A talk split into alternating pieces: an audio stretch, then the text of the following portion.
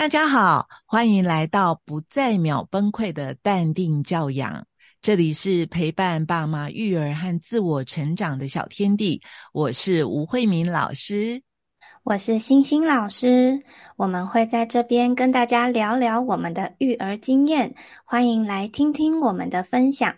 那我们今天要讨论的主题是情绪教养。慧明老师，我想跟你分享我最近就是我们家小朋友的崩溃史。哦，就是因为我现在有在经营那个育儿的社群嘛，那我就常常会把我们家小朋友的照片拍上来，然后上传跟大家分享，然后因为我。通常都是我自己一个人带小孩，所以我就很常让他崩溃，因为可能我要做家事啊，或者是我要做其他事情，没有办法陪他，他就会哇哇大哭，然后我就会觉得嗯蛮有趣的，就拍下来跟大家分享。结果最近就有家长跟我讲说，哎，为什么你小孩好像一天到晚都在崩溃？他是不是高敏儿？所以今天就想跟大家聊聊我自己的育儿观跟教养方式。嗯。那我自己的想法是，我觉得小朋友情绪会崩溃是蛮正常的一件事情，更何况我的小朋友还非常非常的小。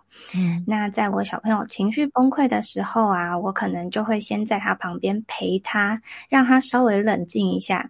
因为像我自己在大哭的时候，我可能也听不到别人跟我说什么，所以我也觉得，诶，我小朋友应该也听不到我在说什么。当他在大哭的时候，我就在旁边陪陪他，然后拍拍他。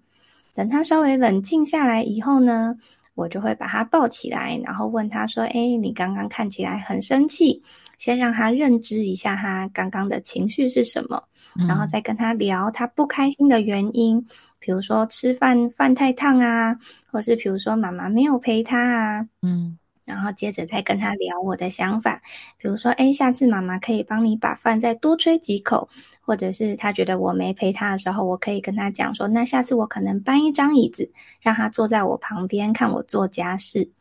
所以我觉得，当我们看到小朋友在崩溃的时候，不用很往负面的去想说，哎，他为什么一天到晚都这样？因为我去查医学资料说，人类的大脑其实会在二十五岁左右。才完全发展的好，然后小朋友要到六岁左右，他的前额叶，也就是掌管情绪的地方，才会运作的比较好，发育的比较好。所以在六岁以前，小朋友在崩溃的时候，其实大人可以慢慢的引导，而不用马上帮孩子贴上高敏儿的标签。所以我就写了这一篇文章跟大家分享。嗯，意外的还蛮多。嗯，家长有来给蛮正面的回馈，所以就是我今天想要跟老师分享的一个部分。嗯嗯嗯，对我听到你这样讲的时候，呃，我觉得你做的很棒的地方是，孩子崩溃的时候，你没有立即马上就跟着他的情绪起舞，这是很多爸爸妈妈做不到的地方，因为他们都会觉得说。嗯，你知道人就是这样，你太在乎一个人的时候呢，你就会跟着他的情绪上下波动。那我觉得你在这一点你是蛮 hold 得住你自己的，对。那我觉得你在能能够 hold 住自己，不要跟孩子的情绪起舞，你有一个先决条件是你允许他可以崩溃。你刚刚有讲到说，因为你去查了很多东西，然后你觉得说，哎，孩子这时候崩溃是一个很正常的状况，所以你就觉得，哎，好，那就让他崩溃啊，反正他情绪还会下去嘛，那下去之后我们再沟通。对。我觉得这一点是很棒的地方。那稍后我们再跟大家讲那个情绪曲线的部分，就是人的情绪从平常呃生气呃从没事，然后到发飙，然后再到恢复到平常状态，其实是有七个时期。那七个时期有不同的应对方式。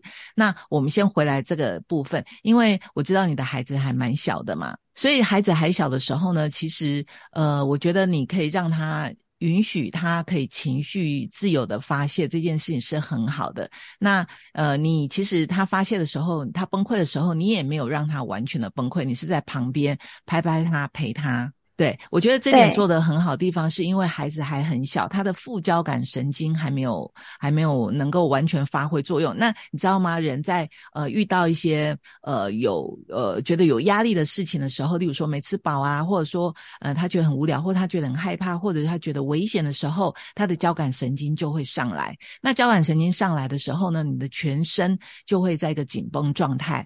那这时候呢，需要被呃副交感神经才能够把这个紧绷的。神经让他能够下降下来，但是有很多的孩子他没有办法靠自己的力量让他的副交感神经发挥作用，所以这时候欣欣你做的很好的部分是你会去拍拍他，会让他安抚他的情绪，然后让他慢慢下来。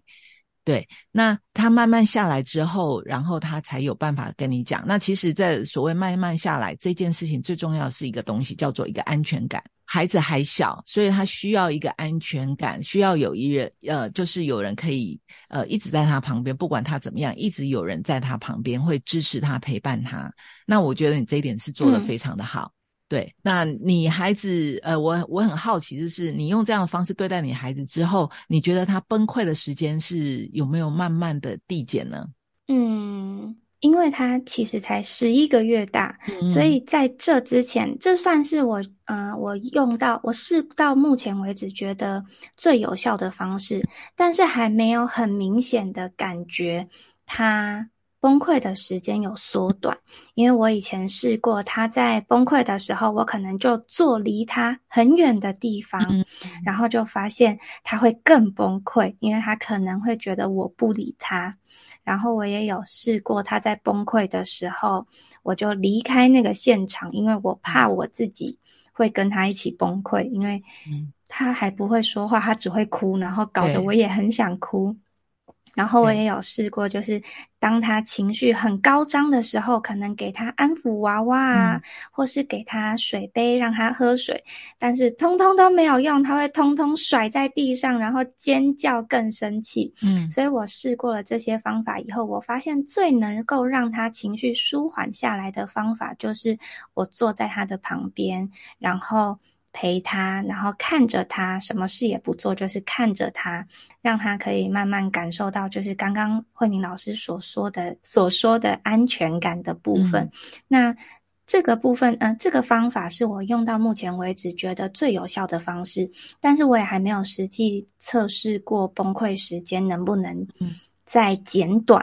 对，那我们之后可以跟大家讨论。以这个方法来用在国小生，他们会有什么样的反应？因为我也有国小老师的身份嘛，那我一样用这个方式去对待小学生，那他们的反应有哪一些的变化跟成长？我们可以之后再跟大家分享。对，这一定会很有趣的，因为孩子在成长的过程当中，他的大脑也是逐步的在成熟当中，所以他的功能也是慢慢在发挥。然后，呃，就是不同阶段的孩子，他能够他自自身调节情绪的能力的强度也会不同。对，我觉得这是一个很有趣的话题。那其实我更有兴趣的是。呃，因为欣欣你是自己是专业的老师，那你也有非常多的创意跟实验的精神，所以你可以用很多的方法试着去跟你的孩子互动，然后看看呃他怎么样的效果，呃对你们双方来讲会更好。但是我觉得对大部分的父母而言，就是允许小孩崩溃这一块，他可能就是非常揪心的过程了。对。嗯，对，所以我觉得这一块呢，是我们可以在下一集当中再跟其他的父母分享，怎么样让自己能够。允许孩子崩溃，但是其实只是允许孩子有发泄情绪的方式跟权利。但我们可以淡定的在旁边陪着他度过他的情绪风暴。等孩子的情绪下来之后，我们再来跟他好好的沟通。那呃，相信各位爸爸妈妈应该也很有兴趣吧？怎么样可以看着孩子崩溃，然后自己又可以在个平稳的情绪状况当中？那我们就请大家期待我们的下一集喽。我们会讨论到这一点，那我们就下一集再见喽！下礼拜同一时间，请再记得收听我们的《不再秒崩溃的淡定教养》。那我们今天的分享就到这喽，拜拜，拜拜。